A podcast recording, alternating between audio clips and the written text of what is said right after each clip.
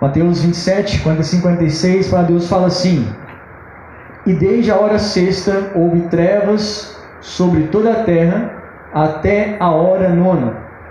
E perto da hora nona exclamou Jesus em alta voz, dizendo: Eli, Eli, lema sabachthani, isto é, Deus meu, Deus meu, por que me desamparaste?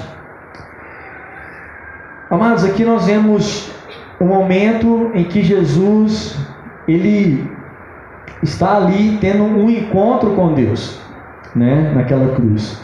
Eu queria falar nessa manhã, você que gosta talvez de titular aí a pregação, mas é o encontro de Jesus. Não sei se você sabe, mas a Bíblia relata que a cruz era loucura para os gregos, tropeço para os judeus, mas para nós que entendemos é a salvação para todo aquele que crê. A cruz é a forma de nós entendermos o sacrifício de Jesus. Por isso ela está vazia e faz todo sentido para nós. Ainda por mãos humanas, né, tem ainda essa tendência de ter Jesus na, na cruz pregado ali com uma cara muito sofrida. Mas Jesus sabia do que estava reservado para ele, porque ele cria no poder de Deus. Então, às vezes, olharmos para a cruz, para a cruz, para um Deus que está ali crucificado, não tem que gerar em nós uma dó, uma compaixão do tipo tadinho de Jesus. Mas a cruz para nós é o símbolo da vitória de Jesus. Ela está vazia, como nós cantamos, né? Ele vive. Sim, ele vive. Então a nossa espera não é vã, porque a nossa esperança está nele. A morte para nós não é mais o fim, porque a esperança que nós temos é que nós ressuscitaremos com Cristo. Em Cristo nós vamos habitar e seremos felizes eternamente. Amém? Isso é uma promessa de Deus. Isso vai se cumprir, nós cremos nisso. E nós desejamos a volta de Cristo, mas até que isso não, não se confirme, eu creio que nós temos que viver uma caminhada com o Senhor. E assim como Jesus teve alguns encontros ali, eu creio que Ele quer que nós tenhamos encontro também com Deus. Mas vou colocar essa perspectiva para nós aqui de alguns pontos. Vamos lá. Quando nós olhamos para a cruz, o objeto, as nossas crenças e convicções, a cruz ela nos confronta. A cruz ela confronta o nosso pecado, o nosso eu, o nosso humanismo. Ela nos mostra, nos revela Jesus Cristo, propósito maior, né? Que Jesus teve. Jesus na cruz ali com Deus, ele teve três encontros. Primeiro, primeiro, com a pessoa de Deus. Pregado na cruz, ele teve um encontro com Deus. Então, Jesus, aqui nós lemos no, no verso 40 e 46, ele fala: Elohim, Elohim. Ou seja, Deus meu, meu Deus, por que me desamparaste? Ele clama ao Senhor. O encontro de Jesus, que Jesus teve na cruz, eu espero que nenhum de nós né, aqui venhamos a ter no dia da sua volta. Porque esse encontro que Jesus teve ali com Deus na cruz foi um encontro já de juízo. Ele se fez pecado por nós. Todo o pecado da humanidade, o meu e o seu, foi levado sobre ele. E esse é o clamor, porque o, o, o que Jesus mais talvez temia, né? Quando ele, até na oração do Getsemane, estava até ministrando para o pessoal ali hoje nos fundamentos, e talvez você não saiba, mas ou esqueceu, mas vamos, vale, vale lembrar. E quando ele fala, Pai, quando ele está no Getsemane lá orando, Pai, se possível, afasta de mim esse cálice. Mas contudo não seja feita a minha vontade, mas a sua vontade. Jesus estava orando, pra, porque era o medo que ele tinha desse afastamento de Deus. Ele sabia que o pecado ia desconectar ele do Senhor. Então, esse, se possível, afastar de mim esse cálice é o cálice da ira, é o momento que Deus ia trazer sobre ele né, o juízo por causa do pecado que ele estava levando à humanidade. Mas o Jesus ele orou o final dessa oração, porque mas não seja feita a minha vontade, mas a sua vontade. Eu não quero viver separado do Senhor, Deus, mas então seja feita a sua vontade e não a minha, né? Era o desejo de Jesus mas ele cumpriu, ele foi fiel até a morte de cruz. Foi com Deus irado por causa dos nossos pecados. Deus o estava castigando a fim de que fôssemos sarados. Por isso que ele levou o castigo. Por isso Deus estava castigando Jesus. Para que hoje eu e você pudéssemos ter o acesso à salvação junto ao Senhor. Éramos inimigos de Deus e agora somos amigos. Jesus pacificou né, a, inimizade, a inimizade que havia entre nós e o Pai. Na cruz, Jesus se viu separado de Deus por causa dos nossos pecados.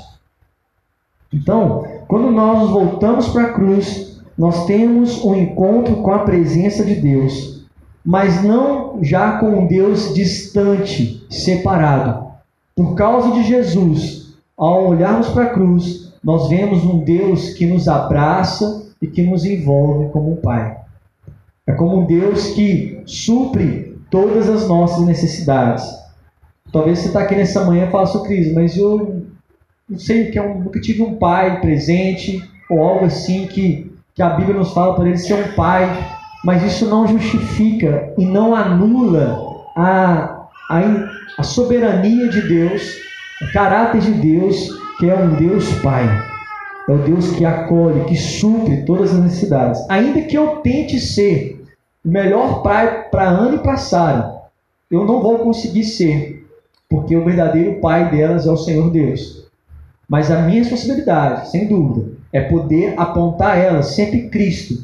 As minhas atitudes sejam a mais possível alinhadas à vontade de Deus, para que elas então possam entender né, a paternidade poder desenvolver isso na caminhada. Mas se você não teve isso, quer dizer para você que Deus ele quer revelar a você uma paternidade verdadeira que só vem dele. Né? Não encontramos mais na distância com o Senhor, pelo contrário, Jesus reconciliou ao Pai. Nós encontramos com Deus já não num estado de separação, mas de comunhão. Agora nós podemos ter comunhão com Deus por causa de Jesus. Gênesis capítulo 3, versículo 9. Foi quando depois que o homem peca, Deus vai ao encontro do homem e Deus então pergunta ao homem: Onde estás? Só que essa pergunta que Deus fez aqui para Adão no jardim tem o que? Resposta agora. Lá no início, o homem não pôde responder onde ele estava, porque o estado dele era de separação. Mas hoje, através de Cristo Jesus, essa, essa pergunta já tem resposta, porque os que recebem Cristo estão assentados em Cristo. Então, qual que é a nossa resposta diante disso? Eu estou hoje em Cristo, por causa do sacrifício dele. Então, Deus não fez essa pergunta para saber a localização de Adão geográfica, tipo assim, onde você está geograficamente que eu não estou te enxergando. Mas era uma pergunta de Deus porque Adão era conectado em Deus.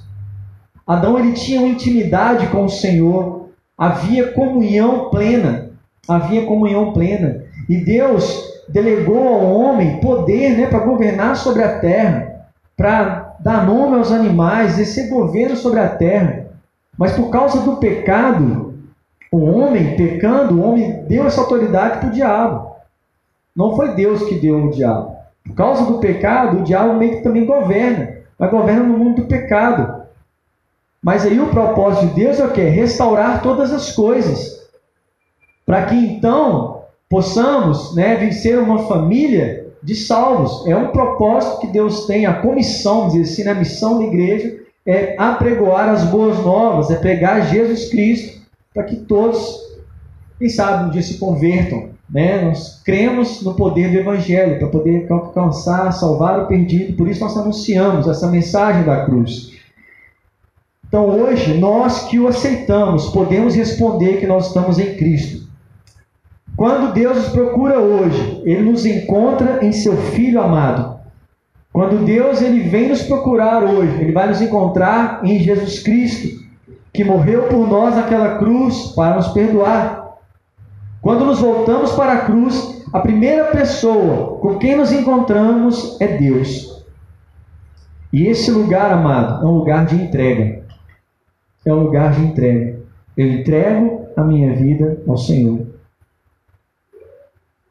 Isso faz todo sentido para nós, porque o Evangelho ele tem esse poder, é o poder de Deus, para nos convencer pela ação do Espírito, do pecado, da justiça e do juízo.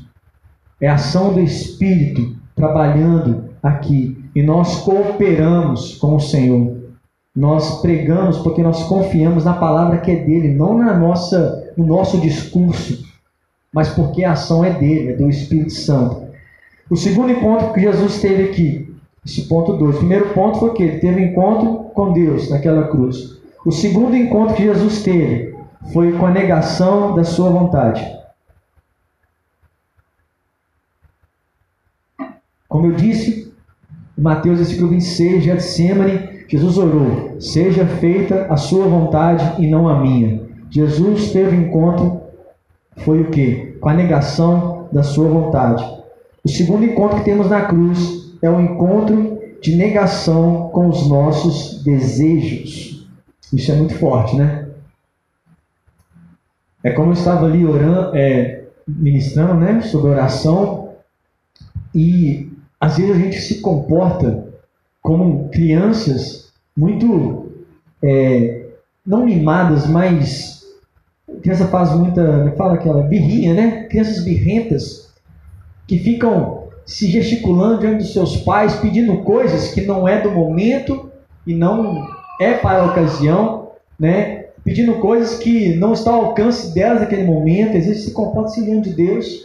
Mas, como eu estou falando aqui, o, primeiro, o segundo encontro que Jesus tem é contra o quê? A negação das nossas vontades, dos nossos desejos. Que nos desafia a viver uma vida alinhada com a vontade dele. Jesus abriu mão da sua vontade para que fosse feita a vontade de Deus. Mateus 16, 24, Jesus fala: negue-se a si mesmo. Quem quer vir a mim, negue-se a si mesmo. Tome a sua cruz e siga-me. É um caminho, é uma vida, é uma disciplina. Eu creio que o clamor de Deus, né, Mateus 26 aqui, é isso nexe a si mesmo. E às vezes você fala, poxa, eu já orei por isso, já respondi a orações por isso, às vezes até ouvi, né? As pregações que às vezes tem um desafio, quem quer negar a si mesmo aqui, concorda com essa pregação? Levanta aí. Eu fico perguntando, gente, uma oração de 10 minutos não vai mudar não vai fazer sentido algum. Você acha que em 10 minutos você vai conseguir negar a si mesmo? Atender um apelo numa oração é de fato você já conseguiu negar-se a si mesmo? Negar a si mesmo, quer te dar uma notícia, é diariamente, é para toda a vida. Todo o tempo nós vamos negar nós mesmos, nós vamos negar os nossos desejos, nós vamos dizer não ao pecado, nós vamos vencer as tentações pelo poder do Espírito. Nós vamos crer que quanto mais eu me aproximo de Deus, mais encontro eu tenho com o Senhor, mais o pecado, que é a raiz né, da, da, da humanidade, o homem já nasce nada pelo pecado, cada vez mais eu submeto ao Senhor, mais o Espírito me fortalece, eu já não sou mais dominado pelo pecado, mas sim guiado pelo Espírito. Isso é, isso é tremendo. É um clamor de Deus, negue-se a si mesmo, negar a sua vontade, vai custar a sua vida inteira. Negar a sua vontade vai custar a vida inteira. E pegando um gancho aqui em oração, às vezes tem situações da sua vida que você viveu lá no passado, quando estava em pecado, e que você talvez vai ser tentado novamente. Quer dizer para você que você precisa viver em oração. E você vai viver em oração porque vai entender que a graça do Senhor te basta. E é dessa fraqueza às vezes que vem o Senhor vai ser forte na sua vida e vai fazer você permanecer firme nos caminhos dele. Para seguir Jesus, você deve levar a cruz todos os dias diante dele. E essa semana eu estava ouvindo sobre Marcos, que no capítulo 15, capítulo 14, mais o 15 da crucificação, Jesus ele foi desafiado na cruz a revelar o poder dele também. Incrível, né? A, a multidão manda crucificar ele. Levanta-se falsas acusações. É tanto que o título dele lá é o que? O rei dos judeus. A condenação dele, é por ser o rei dos judeus. É o cara que estava indo contra os ensinos dos, dos fariseus, dos doutores da lei. Falsos testemunhos em relação a ele. Aí o povo lá embaixo, se tu és o Cristo mesmo, desce daí, porque se você descer nós vamos crer em você. Olha que tentação é essa. Jesus fez milagres que não, não pode ser relatado, não, não caberia em livros. Jesus expulsava espíritos maus, a, a multidão se maravilhando, mesmo assim disseram que ele fazia isso pelo diabo, ah, ele fazia isso por Beuzebu, ele fazia isso pelo próprio diabo. Aí vem a multidão, uma turminha falando: se tu és o Cristo, desce daí que nós vamos crer em você.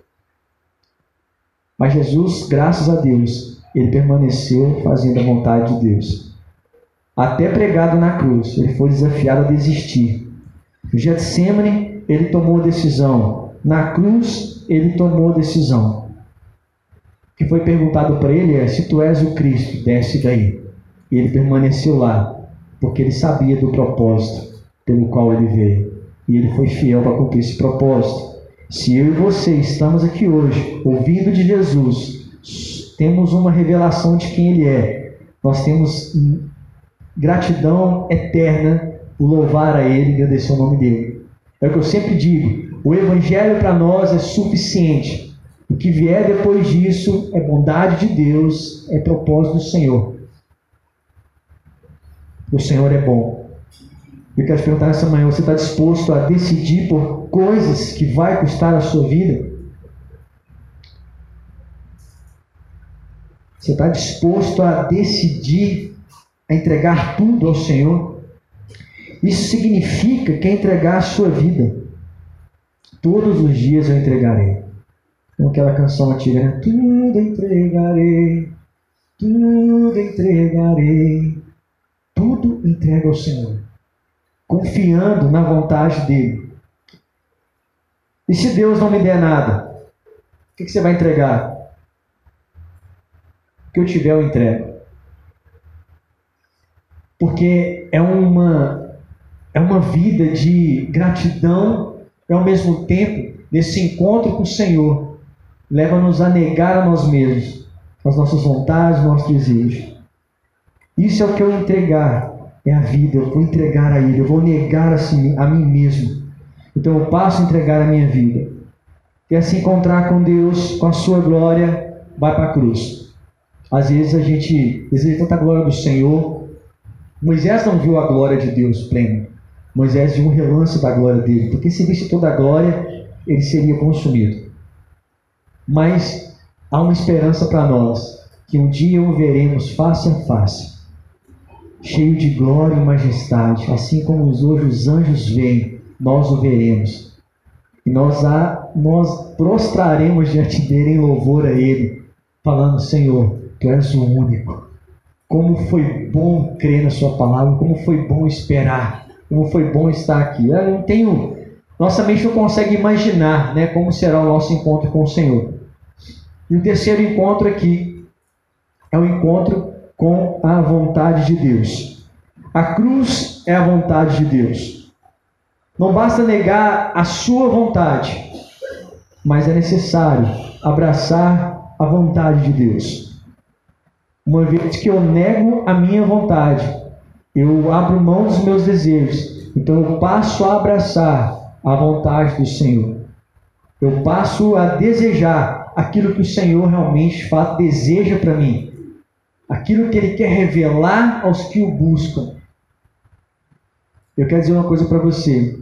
Deus quer revelar os segredos do coração dele para você. Mas como que isso é possível se eu desenvolver uma intimidade com o Senhor? Se eu dobrar os meus joelhos, se eu buscar a Ele verdadeiramente, Ele então vai se revelar a mim. Essa semana uma pessoa até me ligou, compartilhou uma, uma, um desafio, né? Que teria um trabalho e, cara, eu preciso muito dessa oração. Eu falei, tá, e o que, que você está sentindo no seu coração em relação a isso? Você tem paz no seu coração? Ele ficou um tempinho mudo, o silêncio às vezes fala, né? Eu falei, olha, ainda que eu te dê todos os conselhos, nada vai se comparar se você dobrar o seu joelho, buscar ele e falar assim, eu não saio daqui enquanto você não me responder. Não vou deixar de orar ao Senhor enquanto o Senhor não me der uma palavra. Porque vai fazer muito mais sentido o Senhor falar diretamente ao seu coração, se você vai ou não aceitar isso. E eu sei que ele vai falar, porque Deus não é Deus de confusão.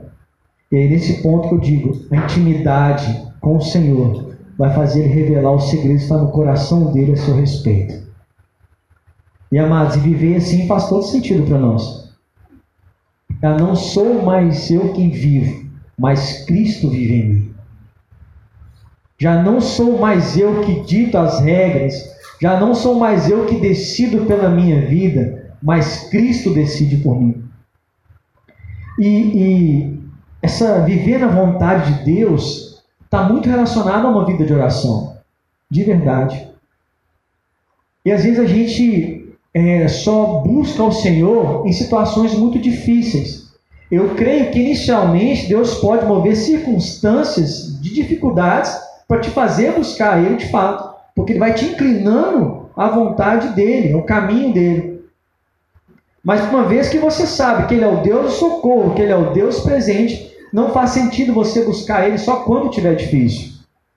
Mas buscar a vontade dEle nas mínimas coisas. Coisas mínimas, coisas simples. Por exemplo, dá um exemplo muito, muito legal com isso. Na minha vida aconteceu uma vez. É muito normal o evangeliquez, né, a religiosidade, dizer assim: ah, que quando a esposa casa com o marido, ela tem que seguir o marido. Então, quando eu namorava com a Vi, a Vi era de uma igreja, eu era de outra. Tínhamos dois pastores, né? tinha o pastor dela, tinha o meu pastor. E a gente caminhava junto, apesar dos pastores serem amigos, né? Mas ela era parte de uma igreja, eu era parte de outra igreja. Eu servia lá e ela servia também. E íamos ficar noivos. Depois de sete meses de relacionamento, íamos ficar noivos. Eu já fiquei preocupado, Deus, como é que vai ser? Então eu vou casar, e quando casar, ela já vai igreja. Fiquei assim, cara, eu vou buscar o Senhor. Comecei a orar sem falar nada com ela. E ela também começou a orar. A gente tem uma conectividade desde o nosso amor, né, Vitor? Tem hora que eu penso uma coisa, ela fala o que eu pensei. Eu falei, misericórdia. Não dá pra pensar perto de você, que ela descobre meu pensamento às vezes. E outra eu falei uma coisa, queria falar só um juntinho. Pá, eu falei, que isso? Isso é legal, eu gosto dessa conexão que nós temos, né? E às vezes eu estou pensando numa situação, às vezes, descendo a cadeira, acabando de sair escada de casa, eu falo uma coisa, nossa, eu pensei isso agora? Como assim? E nós começamos a orar sobre isso. E teve uma vez que eu estava na casa dela, ainda noivos, né?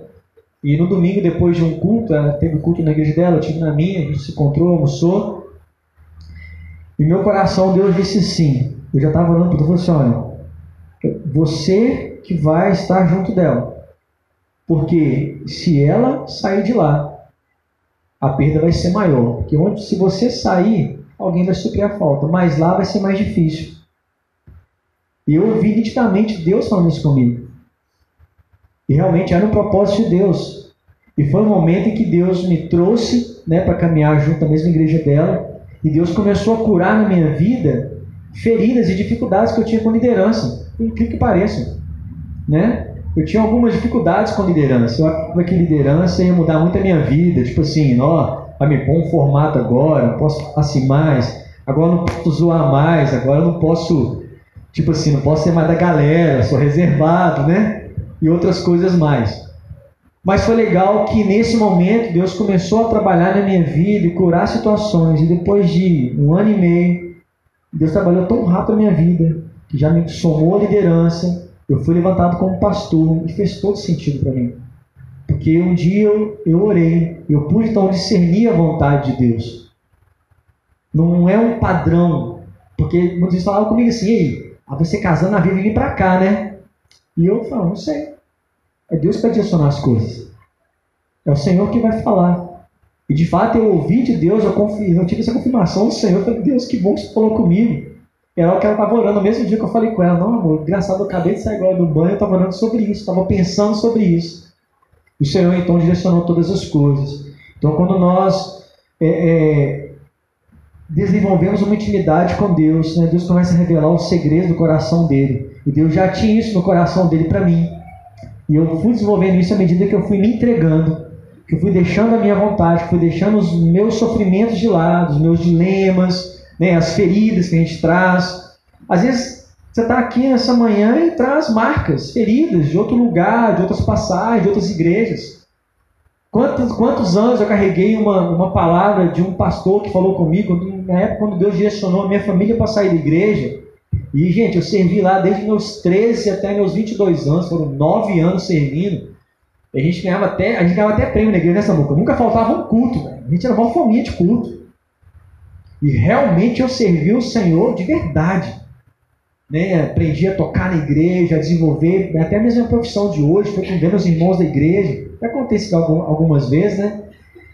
E, e no dia que nós fomos falar, poxa, Deus não está direcionando mais a gente para cá, eu falei, eu falei assim, poxa, eu sei que às vezes a gente pode até fazer falta aqui, porque a gente atua muito no louvor, a gente tocava no louvor. Não tinha ninguém para tocar, a gente tocava em todos os cultos, cara, né, Samuca? Era eu, o nosso brother lá, o Samuca, éramos, sabe, comedores de instrumento, amávamos tocar, e todos era a gente, estava escalado. Eu sei que ia fazer falta, pastor. Não, não fazer falta nenhuma, não. Eu fiquei, gente, eu fiquei de verdade, fiquei tão triste com aquilo. Acho que eu fiquei mais triste o que eu ouvi aqui do que sair. Meu coração ficou assim, não, estou chateado. Mas eu não fiquei remoendo isso depois, entenda bem. Isso vinha na minha lembrança. Mas aí Deus, de forma tão carinhosa, pôde me curar. Né? Tanto quando quando eu cheguei aqui nessa igreja, depois logo depois de sair, falei, eu não vou servir mais. Eu vou entregar meu talento, não quero mais servir. Mas aí Deus foi me quebrantando, tocando meu coração, me colocando no sentido de ser igreja, me colocando um propósito, e eu fui sendo curado. Mas Deus foi trabalhando cada vez mais, porque eu tinha muitas marcas também. Eu achava que o cara do louvor era o cara do louvor. Era louvor separado da palavra, não tinha comunhão com pastores. A gente controlava o louvor, o pessoal da equipe, de música, de banda, né, que falava assim, e os pastores controlavam a pregação. E aqui eu fui aprender que a ordem do culto é o presbitério, são os presbíteros. E nós somos um time. Nós só cantamos virado de frente para a igreja porque é normal, mas tem que cantar botar de costa também, não tem problema. E a gente usa só o nosso talento para somar, né, para que a presença de Deus venha. Não tem melhor. O melhor aqui é o Senhor, né? Ele é o centro de todas as coisas. Isso foi moldando a minha mente, foi transformando a minha mente à medida que eu fui tendo comunhão que eu fui, desfa fui desfazendo os meus desejos, das minhas vontades, fazendo a vontade do Senhor. Conto isso mais como um testemunho, porque eu creio que o poder de Deus pode fazer grandes coisas, né? E Deus é fiel. A cruz é a vontade de Deus, né? Precisamos abraçar a vontade de Deus. Hebreus 1, versículo 9, diz assim: Amaste a justiça e aborreceste a iniquidade. Por isso, Deus, o teu Deus, te ungiu com óleo de alegria mais do que os seus companheiros. Estou falando aqui a, respeito de Jesus. Ele amou a justiça. Jesus ele odiou a iniquidade. Amar o que Deus ama, desejar o que Deus deseja. Essa é a vontade de Deus para nós. Você está disposto a amar o que Deus ama? Você está disposto a desejar o que Deus deseja? Sabe o que Deus ama? Primeiramente, Deus ama o perdido. Deus deseja salvar o pecador. O nosso coração tem que arder por isso de alcançar o perdido, de ser uma ferramenta de Deus para abençoar pessoas, para pregar o Evangelho, pregoar as boas novas. Jesus amou a cruz, porque a cruz era a vontade de Deus. A cruz era a vontade de Deus. eu quero te perguntar nessa manhã, em todas as perguntas que eu já fiz, né? Você ama a vontade de Deus? Talvez você não sabe responder. Ou é sim ou é não, não sei, Cris, me pegou agora. Mas amar a vontade de Deus vai custar as suas paixões, seus desejos e os seus propósitos. Lembra que eu estou colocando aqui na figura do meu, o meu desejo, o meu anseio, o meu propósito. Mas o que, que acha no seu coração em relação a Deus? Essa semana eu estava lendo que Jesus, antes de enviar o Espírito, antes de ser aos discípulos para permanecer em Jerusalém, para que o Espírito Santo viesse, Jesus reuniu todos ali na Galiléia. Eu falei, Deus, geograficamente Galiléia É outro lugar, apesar que está ali próximo, mas é outro lugar. Por que Jesus reuniu os seus discípulos na Galileia? Aí, sabe o que eu pude ver? Que Galileia foi o lugar que Jesus chamou os, os seus discípulos. Galileia foi o lugar onde Jesus fez mais milagres. Galileia é o lugar do primeiro amor, é o lugar do encontro, primeiro encontro com Deus, é o lugar onde ardia, começou a arder o fogo por Jesus. Galileia fez sentido para muitos ali que largaram suas profissões, deixaram pais, deixaram famílias para seguir Jesus se tornaram discípulos de Deus. Então que Jesus faz o quê? Vem aqui para Galileia. Jesus, Jesus traz eles ao início, onde o coração queimava por ele, começou a queimar por ele. Deixa Deus te levar nesse lugar, querido. Para que possa arder no seu coração a chama do Senhor.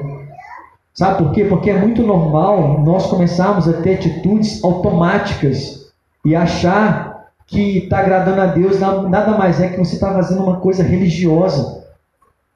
E é muito normal nós cairmos no ponto de religiosidade. Só que uma vida com Jesus não é uma vida de religiosidade. É uma vida de renúncia todos os dias. É uma vida de entrega. É uma vida em que você vai fazer a vontade sempre do Senhor e não a nossa. Esse é o desejo de Deus.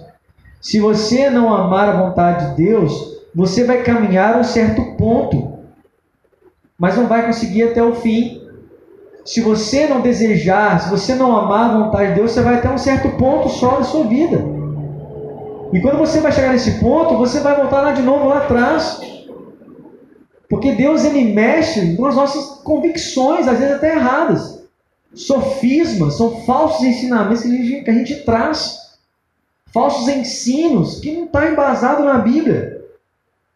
E ele estava falando até com a Vi ontem, às vezes até nós mesmos, Vigo, tanto tempo de caminhada com o Senhor, nós também temos que estar vigilantes, porque a gente pode estar falando coisa também que não é verdadeira.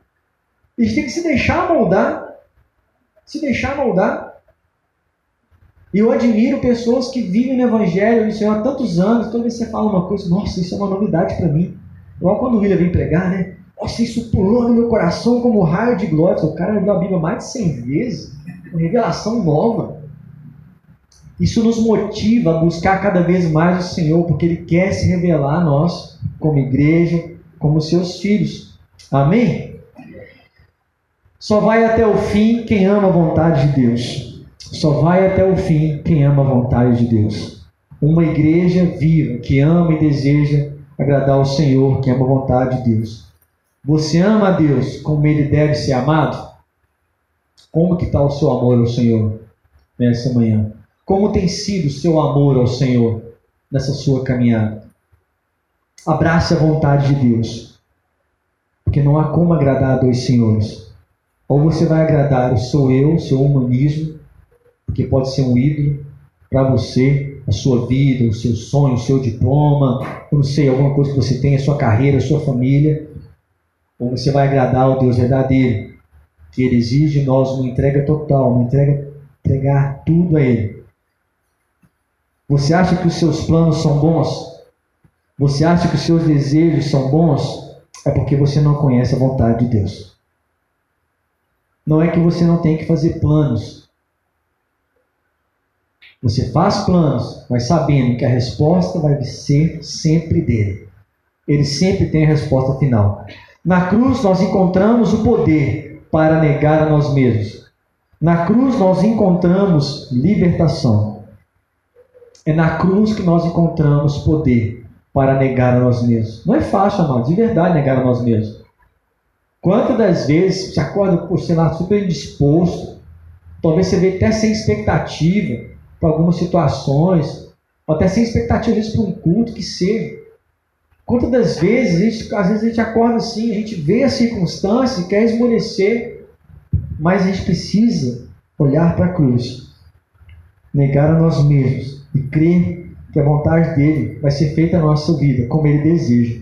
Escolhidos, nós, nós temos que fazer escolhas, sabe, que, que, que vai nos trazer libertação. Escolher viver aquilo que Deus tem preparado para mim e para você. Precisamos, precisamos discernir no Senhor aquilo que Deus realmente tem preparado para nós. Viver a agenda de Deus, E à medida que a gente vai declarando a santidade dele, a majestade dele, à medida que você vai sendo, tendo um coração grato, Deus vai te movendo a esse nível de humildade, de intimidade com ele. A cruz requer de nós uma nova vida. A cruz requer de nós uma nova vida.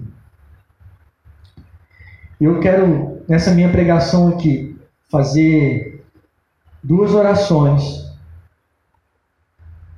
Desafiar vocês aqui a, a duas coisas. Antes de nós orarmos. Eu fiz muitas perguntas aqui. Eu perguntei se você tem desejado mesmo ver a vontade de Deus, se você ama verdadeiramente Deus, como Ele deve ser amado, se você está realmente disposto a largar tudo, entregar tudo ao Senhor.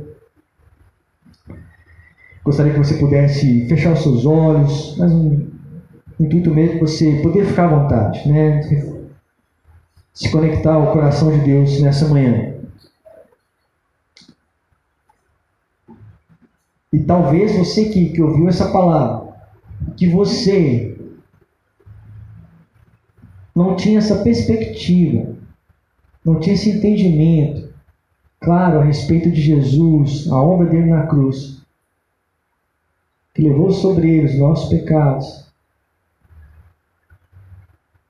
E através da morte, do sacrifício dele, nós hoje podemos ter acesso ao Pai, nós somos comprados por esse sangue.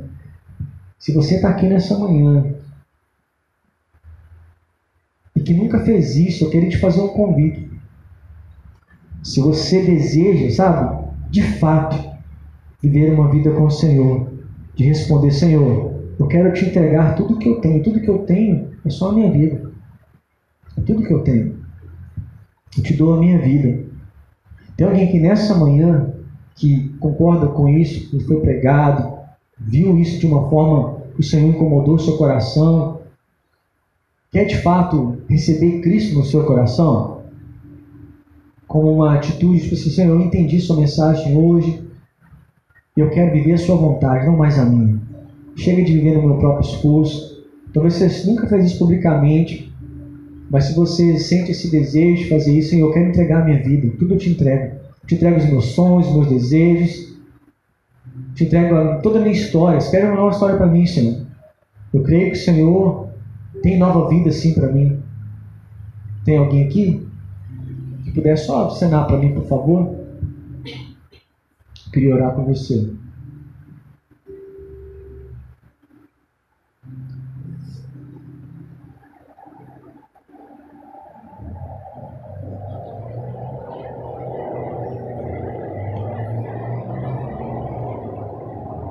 Uma pergunta. Tem alguém aqui que, ouvindo essa mensagem, entende que precisa retomar esse lugar do fogo, do amor pelo Senhor, do desejo por mais dele, de um coração acalentado pela presença dele dizer: Senhor, eu quero ser nessa manhã aquecido pela chama do, do teu fogo, da tua presença. Tem alguém aqui que gostaria de receber uma oração e quer orar pela sua vida? Em nome de Jesus, se pudesse só dar um sinal para mim, a gente poder orar.